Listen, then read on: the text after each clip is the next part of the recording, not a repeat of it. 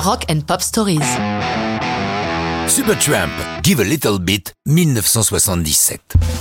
Tout comme Dreamer, dont nous avons déjà parlé ici, Give a Little Bit est une œuvre de jeunesse de Roger Hodgson, écrite alors qu'il a à peine 20 ans. C'est lui qui en parle le mieux et qui nous raconte. Je pense que c'est une grande chanson, mais je n'en étais pas conscient lorsque je l'ai écrite. D'ailleurs, il m'a fallu 6 ans avant de me décider à la présenter aux autres membres de Supertramp. Je l'ai écrite vers 1970. C'était une période très idéaliste, pleine d'espoir. L'esprit peace and love était encore bien présent. J'étais très influencé par le All You Need Is Love des Beatles. D'ailleurs, pour moi, l'amour est une priorité, la chose la plus importante dans la vie. La base de cette chanson, c'est montrer que vous portez de l'intérêt à votre prochain.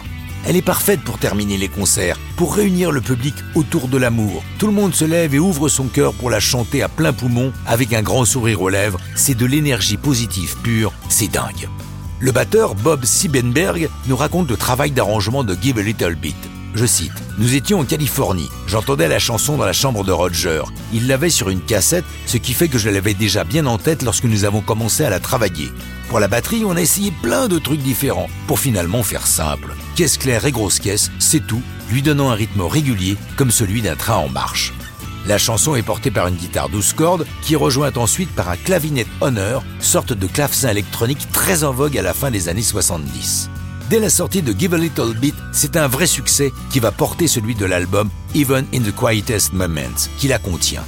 C'est désormais un classique de Supertramp, mais aussi un classique des concerts et autres manifestations caritatives. Hobson donnant volontiers l'autorisation de l'utiliser et renonçant systématiquement à ses droits d'auteur, que ce soit pour les victimes de l'ouragan Katrina ou celles du tsunami. Mais sa plus grande émotion avec Give a Little Bit fut d'être invité par les princes Harry et William lors du concert de Wembley donné pour le dixième anniversaire de la disparition de leur mère, la princesse Diana, qui adorait cette chanson. Tout le stade s'est levé, les princes compris, pour la reprendre en chœur avec lui. Joli frisson. Par ailleurs, Give a Little Bit a été de nombreuses fois utilisé à des fins nettement plus mercantiles, pour des pubs, pour Gap ou Amazon entre autres, mais c'est une autre histoire qui n'a pas grand-chose à voir avec le rock'n'roll.